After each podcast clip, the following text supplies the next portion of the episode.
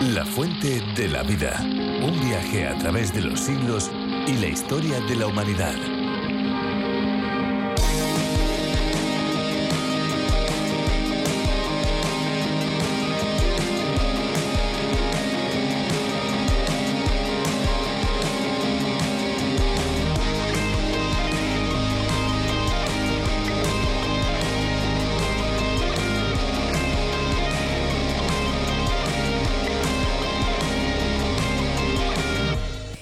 Estancada crea un ambiente propicio para el crecimiento de bacterias y hongos peligrosos, ya que es fácil que se formen diferentes elementos dañinos, como por ejemplo el tétanos, así también como los mosquitos y otros insectos portadores de diferentes enfermedades. Con las lluvias es normal que se formen charcos de agua, la cual puede tardar varios días en diluirse y es muy común que muchos niños, más por diversión que por otra cosa, jueguen ahí sin saber el tipo de bacterias que pueden contraer, con el peligro de poder caer enfermos.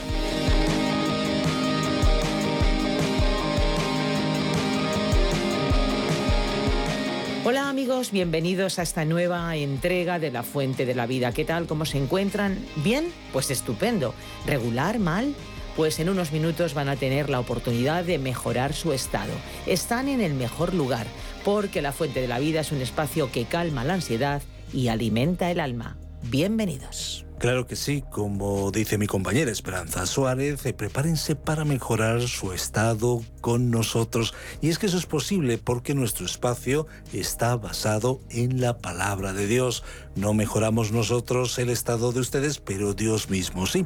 Les saluda Fernando Díaz Sarmiento. Les doy la bienvenida. Teniendo en cuenta la realidad de nuestro país, la fuente de la vida, cuya idea original es de John Vernon Magee de su programa A través de la Biblia, es un espacio que tiene un enfoque claro para dar a conocer buenas noticias, las mejores noticias que se puedan dar y que se puedan recibir, las buenas noticias de Jesucristo, un mensaje relevante de la Biblia y siempre con una actitud de respeto hacia otras creencias e interpretaciones. Y así tenemos oyentes de diferentes edades que se acercan a la Biblia desde distintas perspectivas.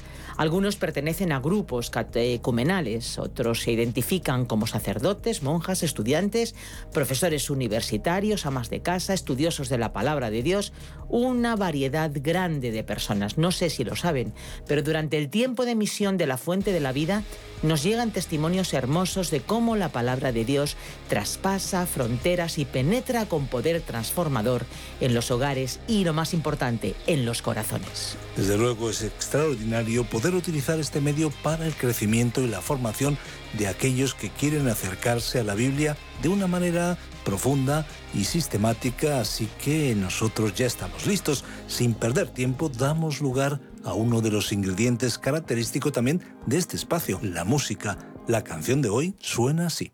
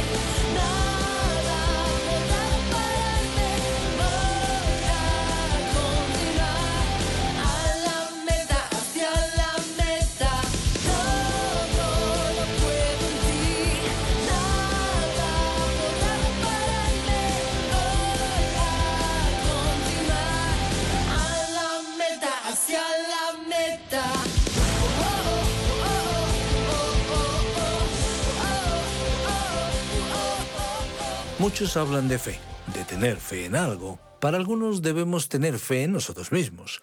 Para otros hay que tener fe en la humanidad.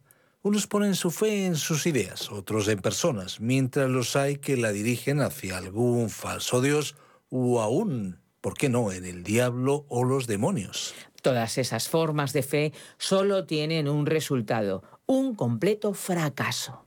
Solo hay un tipo de fe que no falla. Es la fe en el Dios vivo y verdadero, el Dios de Abraham, de Isaac y Jacob. Precisamente estas personas son mencionadas en los versículos que descubriremos hoy en el capítulo 11 de la carta o epístola a los hebreos. Un Dios personal que se revela a todos nosotros y que quiere tener una relación como tuvo con Abraham, con Isaac y con Jacob, también con nosotros. Seguimos en este texto del Nuevo Testamento para aprender más sobre algo tan fundamental como la fe. Recuerden nuestro WhatsApp, el 601 2032 65 con el prefijo más 34 desde fuera de España y también nuestra página web lafuentedelavida.com y por supuesto nuestra aplicación La Fuente de la Vida, una aplicación multilingüe para escuchar el programa original de J. Vernon Magui a través de la Biblia en más de 40 idiomas. La fuente de la vida. En la carta a los Hebreos hoy estudiaremos el capítulo 11 desde el versículo 8 hasta el 19. Continuamos hoy, estimado oyente, nuestro recorrido por la epístola a los Hebreos y regresamos a nuestro estudio del capítulo 11 que contiene la lista de personajes bíblicos que se destacaron por su fe en Dios. Vimos en Abel que representaba el camino de la fe. Él en realidad fue el primer mártir y el primer testigo de la fe en el Dios viviente que miró hacia la venida de Cristo y murió por esa fe. Luego tuvimos a Enoch, que representaba el caminar, el vivir con Dios por la fe. Él vivió en días malos, era el día de Noé, cuando cada pensamiento y cada imaginación del corazón del hombre era malo. Pensamos que Enoch vivió como los demás hasta que tuvo 65 años de edad y entonces nació Matusalén. Y de ahí en adelante él caminó con Dios. Después vimos en Noé al testigo de la fe, quien se mantuvo firme en un día de maldad. En nuestro recorrido por la lista de héroes de la fe de este capítulo 11, vamos a destacar ahora la fe de Abraham y Sara. Llegamos así a Abraham bien conocido como un hombre de fe. De esa forma quedó identificado en la palabra de Dios. Abraham fue la suprema ilustración de la fe en la epístola a los romanos y también en la epístola a los gálatas.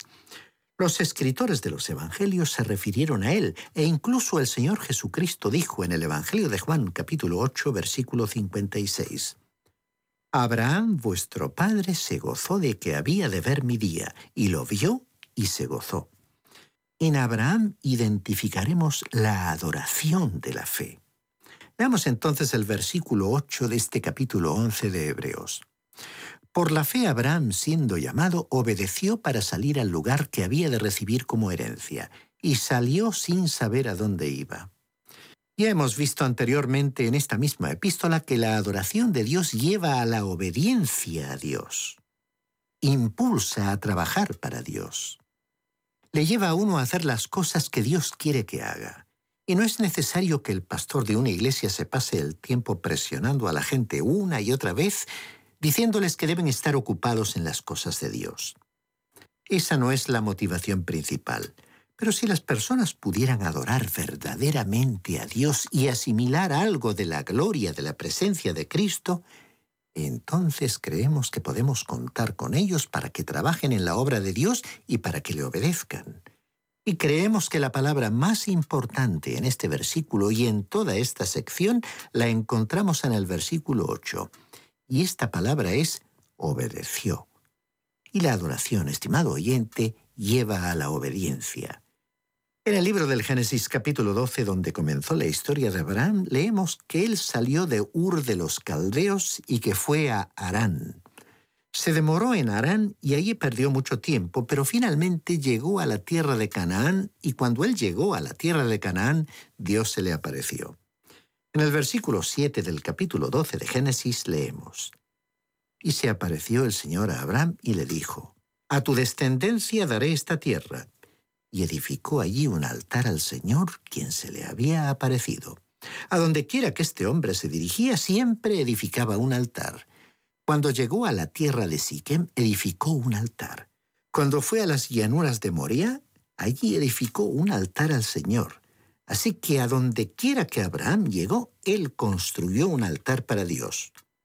Cuando uno visita esa tierra hoy se sorprende por la cantidad de edificios que construyó Herodes. Él no solo edificó el templo, que en realidad nunca llegó a completarse en Jerusalén, sino que también construyó palacios, fortalezas y ciudades por toda la tierra. Pero por su parte no hubo en realidad adoración a Dios. Sin embargo, en el caso de Abraham, todo lo que él hizo fue edificar altares, porque en ellos adoraba a Dios, y ello le impulsó a obedecer a Dios. Él adoró a Dios por la fe y después obedeció a Dios por la fe. Volviendo al capítulo 11 de Hebreos, leamos ahora los versículos 9 al 11. Por la fe habitó como extranjero en la tierra prometida como en tierra ajena, habitando en tiendas con Isaac y Jacob, coherederos de la misma promesa, porque esperaba la ciudad que tiene fundamentos, cuyo arquitecto y constructor es Dios. Por la fe también la misma Sara, siendo estéril, recibió fuerza para concebir y dio a luz aún fuera del tiempo de la edad, porque creyó que era fiel quien lo había prometido. Cuando Dios le dijo a Sara a la edad de 90 años que ella iba a tener un hijo, ella se rió, porque debió sentir que era una posibilidad ridícula, que parecía completamente absurda. Y ella no podía asimilar esa noticia, pero Dios le dio a ella la fuerza y el poder que necesitaba para creer en él. Muchos de nosotros necesitamos esa fuerza. Recordemos a ese hombre que llevó a un joven que estaba poseído por los demonios ante el Señor Jesucristo. El Señor Jesús le dijo que él podía ayudarlo si creyera. Y el hombre dijo, creo, ayuda mi incredulidad. Es decir, que el hombre reconoció que tenía una fe débil, pero el Señor Jesucristo tiene que haberle dado a él la fe, porque sanó a ese joven, como podemos ver en el Evangelio de Marcos capítulo 9 versículos 17 al 27. Volviendo a nuestra historia, Sara tuvo un hijo pequeño llamado Isaac. ¿Por qué? porque como dice el texto, dio a luz aún fuera del tiempo de la edad, porque creyó que era fiel quien lo había prometido. En este relato, Sara representa al poder o fuerza de la fe. Continuemos leyendo el versículo 12 de este capítulo 11 de Hebreos. Por lo cual también de uno y ese ya casi muerto salieron como las estrellas del cielo en multitud, como la arena innumerable que está a la orilla del mar. Y esto fue lo que sucedió y todo ello se hizo realidad por la fe. Pero observemos que Abraham y Sara nunca vieron el cumplimiento de la promesa que Dios les había hecho.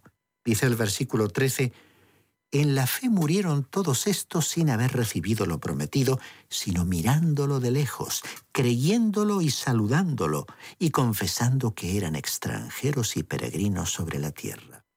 El caminar o vivir por fe hará que reconozcamos que como hijos de Dios somos solo peregrinos y extranjeros aquí en esta tierra. Y dice el versículo 14, los que esto dicen claramente dan a entender que buscan una patria.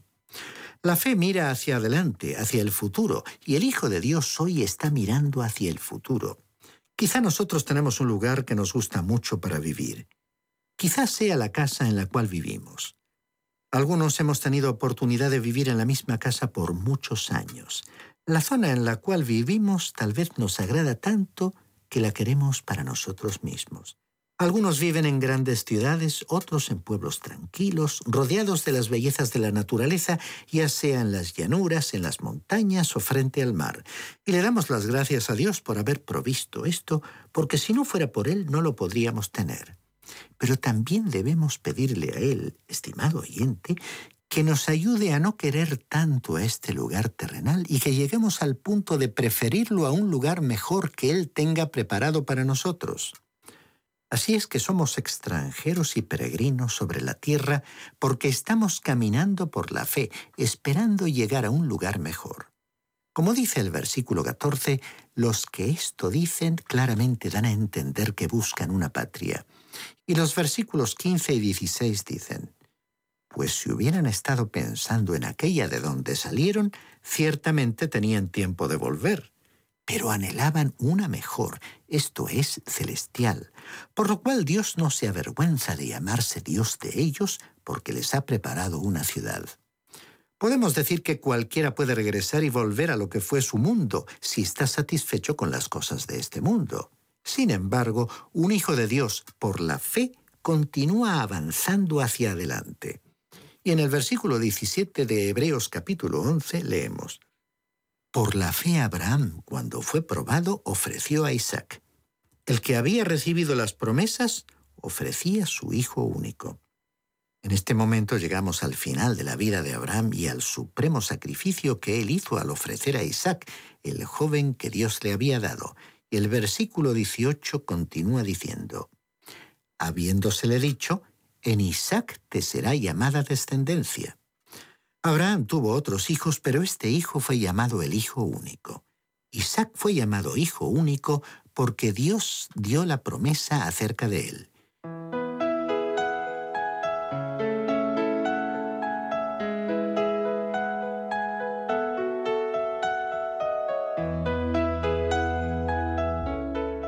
Y en el versículo 19 leemos, porque pensaba que Dios es poderoso para levantar aún de entre los muertos, de donde, en sentido figurado, también lo volvió a recibir. Dios no le pidió a Abraham que ofreciera a Isaac hasta que él hubo llegado al final de su vida. El motivo fue que de otra manera Abraham no habría tenido la fe de ofrecer a su hijo.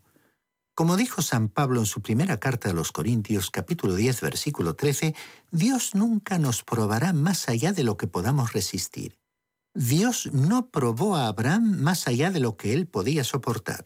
Por lo tanto, Dios nunca le pidió a Abraham que entregara a Ismael, es decir, que lo sacrificara sobre un altar. ¿Por qué? Porque en primer lugar, él no era el hijo prometido. Y en segundo lugar, podemos estar seguros de que Abraham no lo habría hecho porque Abraham incluso le rogó a Dios que no enviara a Ismael lejos de él, que le permitiera conservar al joven convirtiéndolo en el hijo de la promesa. Es que en aquella etapa de su vida Abraham no estaba preparado para hacer tal cosa. Y seguramente al principio de la vida de Isaac, cuando él era solo un niño, Abraham no lo habría ofrecido. Pero cuando Isaac tuvo alrededor de 33 años de edad, Abraham ya estaba dispuesto a obedecer a Dios y a confiar en Él. Por lo tanto, aquí tenemos la prueba de su fe. Nos agradaría contemplar a Abraham de una manera un poco diferente a la forma en que generalmente lo vemos. Normalmente pensamos en las grandes promesas que Dios le hizo con respecto a la tierra que le sería entregada y en relación con las multitudes que descenderían de él. Y esto fue cierto. Pero ¿qué recibió realmente Abraham durante su vida? ¿Qué vio realmente? Él ni siquiera vio el cumplimiento de esas grandes promesas, pero lo que Dios sí le dio fue un hogar. Cuando él era un joven viviendo en Ur de los Caldeos, un día le dijo a una hermosa mujer que la amaba y quería casarse con ella. Y así fue como Abraham y Sara se casaron. Después un día Abraham llegó a su casa, y aquel era un hogar de idolatría, y le dijo a Sara, el Dios viviente me ha llamado. Él quiere que yo salga de este lugar. Y podemos escuchar a Sara recordándole que tenía allí a toda su familia, a sus amigos y a todas sus actividades comerciales. Podemos imaginarla diciéndole, y de paso, ¿a dónde vas a ir? Y Abraham habrá respondido, pues no lo sé. Entonces ella quizás le preguntó, ¿qué quieres decir con que Dios te ha llamado y tú no sabes a dónde te ha llamado? Y él dijo, bueno, él me va a guiar y yo voy a seguirle. Entonces Sara seguramente le respondió, y yo iré contigo. Y así fue que este joven matrimonio salió de viaje. Ellos no tenían mucha fe. Llevaron a su padre con ellos y a algunos parientes y entonces llegaron a Harán. En ese lugar se quedaron hasta que falleció Taré, el padre de Abraham. Allí lo sepultaron. Entonces Abraham y su familia se dirigieron hacia la tierra de Canaán y Dios se le apareció diciéndole, Yo voy a hacer todas estas cosas que he prometido, pero también voy a darte un hijo. Abraham y Sara iban a tener un hijo, por lo cual ellos formarían un hogar. Abraham y Sara tenían las bases para constituir un hogar piadoso. Esa es la clase de hogar que Dios quiere que los jóvenes tengan hoy, es decir, lo que llamaríamos un hogar cristiano. Para establecer este tipo de hogar, Dios no les impartió un cursillo ni les envió a nadie para que les aconsejara. Francamente, algunos han dado demasiados consejos detallando a los jóvenes cómo deberían comportarse y actuar. Nos hemos hecho demasiado idealistas, pero Dios fue muy práctico. Y Él le dijo, Abraham, si tú vas a tener la clase de hogar que yo quiero que tengas, vas a tener que alejarte de tus padres. Y eso es lo que Dios quiso decir en el mismo principio cuando les dijo a Adán y Eva, Por tanto dejará el hombre a su padre y a su madre, se unirá a su mujer y serán una sola carne como podemos leer en el libro de Génesis capítulo 2 versículo 24. Aunque Adán y Eva ni siquiera tenían una madre y un padre, Dios estableció en aquel momento este gran principio. Una de las cosas que a los abuelos les resultan más fáciles es decirles a los padres cómo educar a sus hijos, aunque esos abuelos no hayan desempeñado una buena tarea ellos mismos como padres. Todos cometemos errores y ellos cometerán los suyos. Los padres mismos tendrán que aprender de las equivocaciones que cometan. Así es que los padres no tienen que interferir en el hogar que han formado sus propios hijos. Dios llevó a Abraham tan lejos como fue posible donde sus familiares no pudieran interferir. Creemos que esto es fundamental para la construcción de un hogar piadoso. Dios se ocupó de que Abraham dejara su hogar. El hogar que dejó era impío, era un hogar entregado a la idolatría. Josué, el sucesor de Moisés, especificó claramente este detalle, como podemos ver en el libro de Josué capítulo 24, versículo 2. En nuestro tiempo a las parejas jóvenes se les explican muchas normas y reglas, así como métodos de convivencia para evitar los problemas. No queremos parecer diferentes, pero queremos enfatizar lo que la palabra de Dios dice que se debe hacer. Usted puede olvidarse de las normas, reglas y métodos hasta que esté viviendo realmente por la fe. Y si usted es un hijo de Dios, estimado oyente, debe vivir por fe en el hogar. Y el padre y la madre tienen que caminar o vivir por fe. Además, hay que considerar que el hogar nunca va a llegar a ser un hogar ideal. Habrá falta de acuerdo en diversos asuntos y cada uno tiene el derecho a equivocarse. Pero ambos miembros de la pareja podrán llegar a un punto en el cual podrán expresarse mutuamente su amor, aunque uno de ellos o los dos estén equivocados. Estimado joven cristiano, si usted cree que va a comenzar a establecer un hogar cristiano ideal, está equivocado. Usted encontrará con que será probado tal como Abraham fue probado cuando huyó a Egipto y él casi perdió a Sara en ese lugar, porque tuvo que mentir en cuanto a ella diciendo que no era su mujer.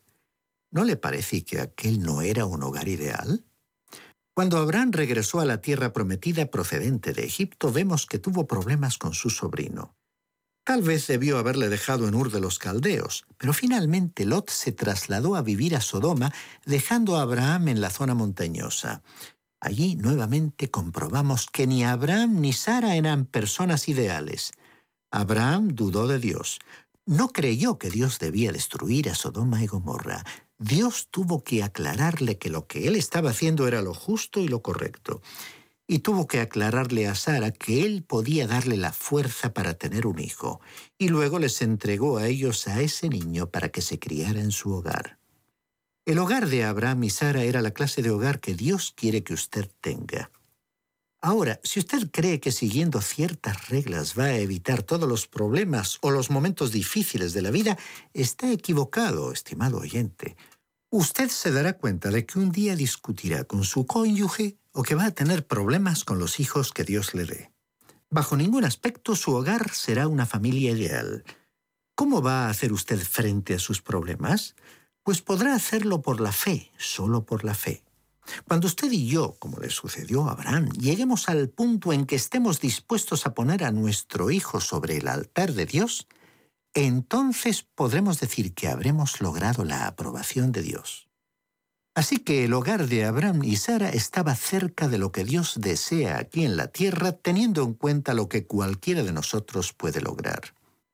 Amigo oyente cristiano, si usted está enfrentando una situación difícil y está pasando por problemas, entonces Dios está tratando de decirle algo. Permita que Él sea su maestro. No recurra primero a otras personas antes que a Él, ni crea que por pasar por algunas sesiones recibiendo consejos va a resolver todos sus problemas. Usted y yo vamos a tener problemas, pero si caminamos, si vivimos por fe, el Señor nos va a ayudar. La adoración de la fe de Abraham le condujo a vivir una vida de obediencia a Dios de tal manera que pudo decirse de él en la carta a los Romanos capítulo 4 versículo 3 que Abraham creyó y su actitud se le tomó en cuenta como justicia. Bien, estimado oyente, vamos a detenernos aquí por hoy. Dios mediante, en nuestro próximo programa continuaremos nuestro recorrido por este capítulo 11 de la epístola a los Hebreos le aconsejamos que lea el resto de este capítulo para continuar familiarizándose con los personajes de esta lista de nombres célebres, que enfrentaron las situaciones más difíciles y peligrosas con una fe inquebrantable en Dios. Qué bueno es descubrir juntos el mensaje de la Biblia cuyas enseñanzas son realmente refrescantes para el alma y para la vida de una manera totalmente integral. Por supuesto. Y como nos acercamos ya al final del programa, queremos recordar que estos estudios, estas reflexiones de la Fuente de la Vida, también están disponibles en lafuentedelavida.com.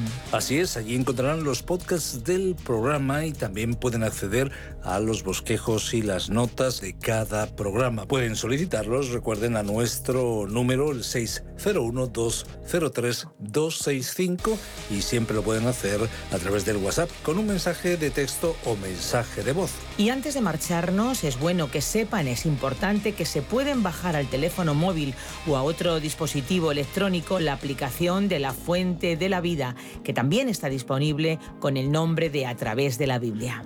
Es una aplicación multilingüe donde podrán encontrar la versión que estamos transmitiendo. Y como no, nos toca recordarles una vez más nuestras vías de comunicación, ya que la radio es un medio fugaz. Nuestros números son el 91 422 0524 y también 601 203 265, que ya les recordaba ambos con el prefijo más 34 si nos están contactando desde fuera de España. También pueden escribirnos al apartado de correos 24081, código postal 28080 de Madrid. Y si lo prefieren, pueden también hacerlo por medio del correo electrónico info. Esta es una producción de Radio Encuentro, Radio Cadena de Vida. Somos Radio Transmundial en España. Ahora nos toca agradecer su complicidad, esperanza, tantos oyentes y tantos amigos que hacen posible que la fuente de la vida llegue a más eh, personas. Toca decirles gracias y decir algo más. Pues sí, lo que toca decirles es que hay una fuente de agua viva que nunca se agota. Beba de ella. Este ha sido un programa de Radio Transmundial producido por Radio Encuentro, Radio Cadena de Vida. Radio Intereconomía es la radio económica de referencia.